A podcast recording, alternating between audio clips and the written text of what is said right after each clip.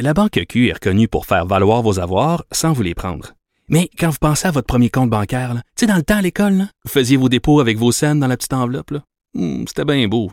Mais avec le temps, à ce compte-là vous a coûté des milliers de dollars en frais, puis vous ne faites pas une scène d'intérêt. Avec la Banque Q, vous obtenez des intérêts élevés et aucun frais sur vos services bancaires courants.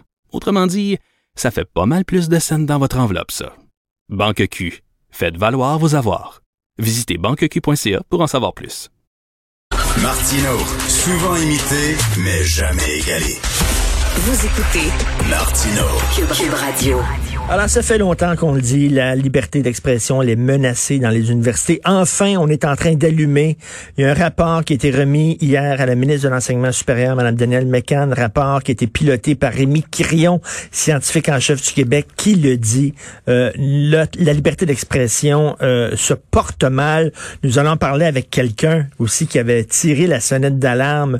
Ça fait déjà un bout de temps. Philippe Lorange, étudiant en sciences politiques et en philosophie à l'Université de Montréal, puis aussi qui avait coécrit un texte qui avait fait beaucoup de bruit justement sur la liberté d'expression dans les universités. Salut Philippe. Oui, bonjour, ça va bien? Oui, très, ben, très bien. Toi, ça doit être de la musique à tes oreilles, ce rapport-là. Oui, oui, bien sûr, mais en même temps, euh, c'est certain qu'il n'y a pas beaucoup de propositions sur le sujet. Non. On en parle simplement à deux pages de la censure. Donc, c'est certain que ça manque un peu de mordant. Puis tout ce qu'il dit, c'est on dit là, on réclame un énoncé du gouvernement du Québec qui reconnaîtrait la liberté académique comme condition nécessaire d'accomplissement de la mission universitaire, blablabla, bla, bla, bla, mais c'est tout. C'est rien que ça. Oui, c'est ça. Mais en fait, c'est ça qui est drôle. Le rapport semble plus parler euh, de la parité homme-femme. Euh, Ils ont même des diagrammes sur le sujet. Mais ils ne semblent pas avoir euh, forcément fait d'études ou d'enquêtes de terrain sur le sujet de justement la censure universitaire ou euh, la présence hégémonique de, de l'ultra-progressisme qui impose son idéologie. Donc, euh, justement, on dirait que c'est comme un, sujet euh, secondaire. C'est ça, parce que Philippe, oui, bon, on sait tous qu'il y, a des, euh, il y a des conférenciers qui ont été euh, interdits de présence dans les universités, entre autres Mathieu Bocoté, blablabla. Mais toi, tu, disais, là, ce qui était intéressant dans le texte que tu avais coécrit, c'est que ça va plus loin. C'est que quand tu arrives, mettons, avec un, un sujet de recherche, tu veux faire une thèse ou un mémoire en maîtrise, qu'il faut tu sais, il faut que tu t'arrives avec des sujets à la mode, parce que si tu arrives avec des idées à contre-courant, ben peut-être t'auras pas, tu pourras pas la faire ta thèse. Ben exactement, là, parce que ce qu'on voit, c'est que, tu par exemple, aux États-Unis, on sait que de 1996 à 2011, donc seulement en 15 ans, le rapport de professeur gauche-droite est passé de 2 pour 1 à 5 pour 1 en seulement 15 ans. Puis euh, moi, je, ne crois pas qu'au Québec, euh, on ait suivi une, une tendance différente. Je crois que on a une tendance très similaire. Puis ça fait en sorte que justement, si quelqu'un veut faire euh, une maîtrise ou un doctorat sur un sujet un peu plus euh, politiquement incorrect, eh bien, ça va pas passer. Et puis surtout, si en plus de ça, il veut monter les échelons dans le, le- la recherche universitaire, devenir un professeur, ça ne marchera juste pas, il va se faire bloquer. Donc, on a vraiment un problème qui, qui va même au-delà de simplement euh, la censure de conférences. C'est ça, ça peut être aussi des profs qui perdent leur job. Là. À Concordia, Ben oui. euh, on a demandé le congédiement d'une prof juste parce qu'elle a cité le titre du livre là, euh, Nègre blanc d'Amérique. Ben oui, c'est ça, mais c'est ça, c'est complètement affolant parce que il y a seulement quelques années, on en aurait fait une caricature, euh, quelqu'un en aurait fait un roman, puis tout le monde aurait dit, voyons donc, euh, t'exagères, l'auteur. Finalement, c'est la réalité. La réalité dépasse la fiction. C'est ça qui est absolument fou. Euh, donc, euh, moi, c'est certain que ça m'épate de voir que simplement de dire certains mots, ça, ça choque au point de vouloir la démission de quelqu'un. Et là, Philippe, là, face à ça, il va falloir à un moment donné sortir des griffes.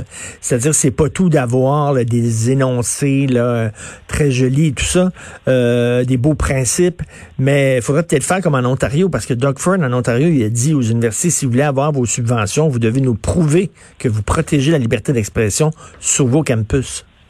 Oui, ben justement, je pense que c'est une proposition qui, qui a quand même du bon sens. Puis ce que je, ce que je suis content de constater, c'est que euh, il y a aussi le chef du Parti conservateur du Canada, euh, Erin O'Toole, qui a dit euh, quelque chose de similaire s'il devient euh, premier ministre du Canada. Et on sait que les deux candidats à la chefferie du Parti québécois, Ben oui. Frédéric Bastien et Paul Saint-Pierre Plamondon, veulent aussi imposer euh, euh, justement une charte de la liberté d'expression dans les universités. Donc à cela, euh, je salue ce genre de, de proposition. Après, ben, j'attends qu'il y, ait- il y ait une mise en œuvre. Parce que là, on pense que c'est rien qu'aux États-Unis où euh, là, ça commence dans les universités françaises où euh, justement la liberté d'expression se porte mal, mais ici aussi chez nous. Ben oui, ben oui, absolument. C'est pas pour rien qu'on a signé justement, on a été 60 signataires en janvier euh, d'étudiants pour dire que ça n'a aucun sens. Peu importe l'université où vous allez, euh, il, y a vraiment un, progressisme dogmatique euh, qui impose son idéologie, qui, qui ne tolère pas les personnes plus nationalistes ou plus à droite.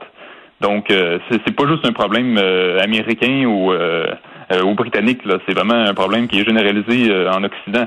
Et au Québec, on, on le sent aussi. Et euh, ça arrive là, dans les universités là, où on, il y, a des journées où on veut euh, sensibiliser les, étudiants à la politique euh, québécoise. Puis là, les partis peuvent avoir un kiosque et présenter leur programme et discuter avec avec les jeunes. Et là, on avait demandé à nos universités justement à la CAQ de démanteler son kiosque parce que c'est un parti d'extrême droite. Ah oui, est-ce que vous parlez de ce qui s'est passé à l'Université de Montréal? Oui, c'est ça. OK, non, mais c'est si je me souviens bien, puisque je, je connaissais quelques personnes qui étaient là, en fait, c'était euh, c'était justement un kiosque de jeunes caquistes, et puis euh, il y a eu, je pense, trois ou quatre manifestants euh, qui obstruaient le, kiosque, donc avec des pancartes. Donc, c'est totalement désagréable. Puis à l'UCAM, il y avait déjà eu quelque chose de similaire avec la Société Saint-Jean-Baptiste qui s'était fait saccager son kiosque carrément. Et ceux qui ceux qui tenaient le kiosque s'étaient fait prendre en photo, puis leur visage circulait sur Internet. Donc, euh, justement, ça touche, euh, ça, ça, ça, touche pas simplement les classes. Là ça va même en dehors dans les activités extrascolaires. Et les recherches aussi, c'est important l'université pour faire de la recherche. Et mettons quelqu'un là en sciences sociales voulait faire une recherche en disant par exemple, est-ce qu'il y a des gens qui ont changé de sexe, qui ont passé d'homme à femme ou de femme à homme et qui l'ont regretté par exemple. C'est intéressant de savoir ça là. Veut dire c'est c'est pas c'est pas un jugement de valeur sur sur les transgenres, c'est seulement est-ce que ça arrive et pourquoi ils l'ont regretté et qu'est-ce qui les a amenés à changer de sexe? Est-ce que c'était la mhm. pression des amis, la pression sociale? Mais cette personne-là ne pourra pas faire sa recherche. Ah non, moi, non, moi je pense pas, parce que ça va être beaucoup trop difficile de trouver euh, un professeur. Puis, euh, par ailleurs, je remarque assez ironiquement que dans ce rapport, euh, les auteurs s'autocensurent parce qu'ils ne parlent jamais, par exemple, du problème de l'anglicisation du réseau universitaire, du réseau collégial, alors qu'on sait très bien que la réalité est assez grave. Là.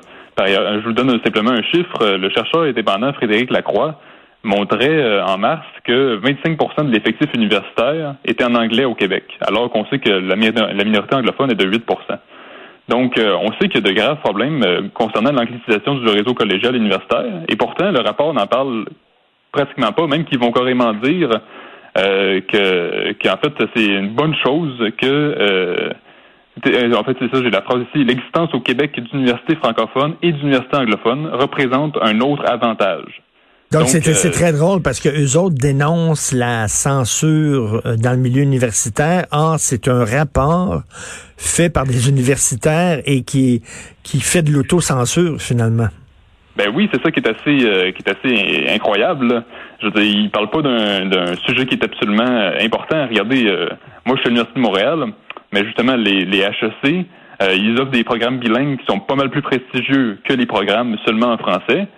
Euh, puis de plus en plus, on voit l'université Laval veut offrir plus de cours en anglais. Euh, l'université McGill se plaint que les, la grille d'évaluation des immigrants exige une connaissance du français. Donc, on voit que les universités ont vraiment une tendance lourde pour pousser vers l'anglais.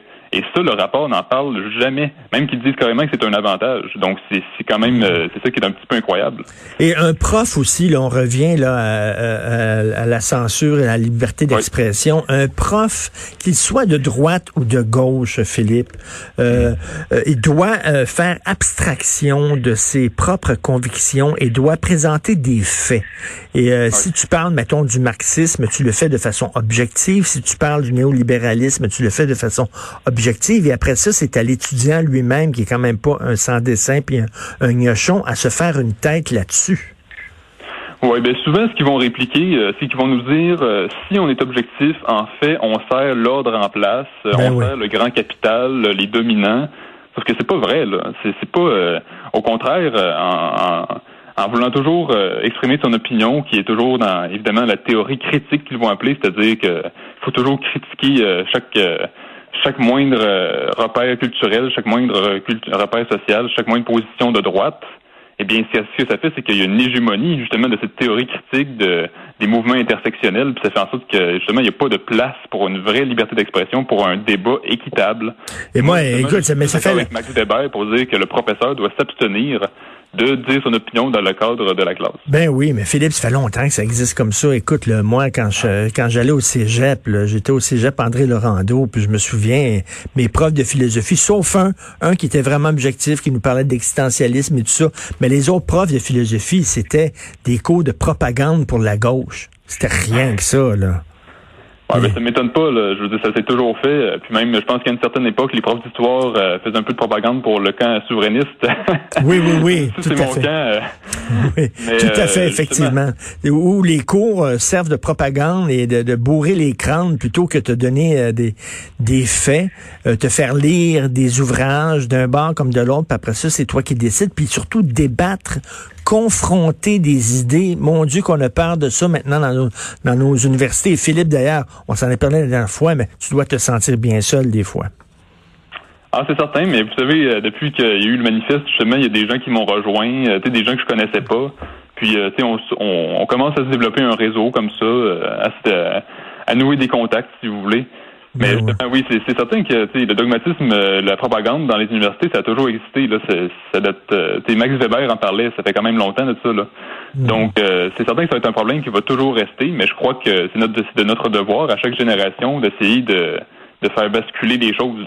Bon, ben, le rapport euh, dénonce ça, mais du bout des lèvres, comme euh, tu dis, du vraiment du bout des lèvres, il va falloir maintenant. Je sais, moi, je sais, j'ai entendu parler là.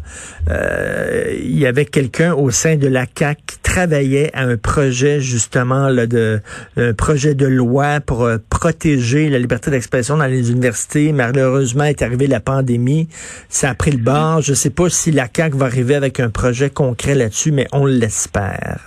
Merci beaucoup, Philippe Lorange. Merci, étudiant en sciences politiques et en philosophie à l'Université de Montréal. Merci.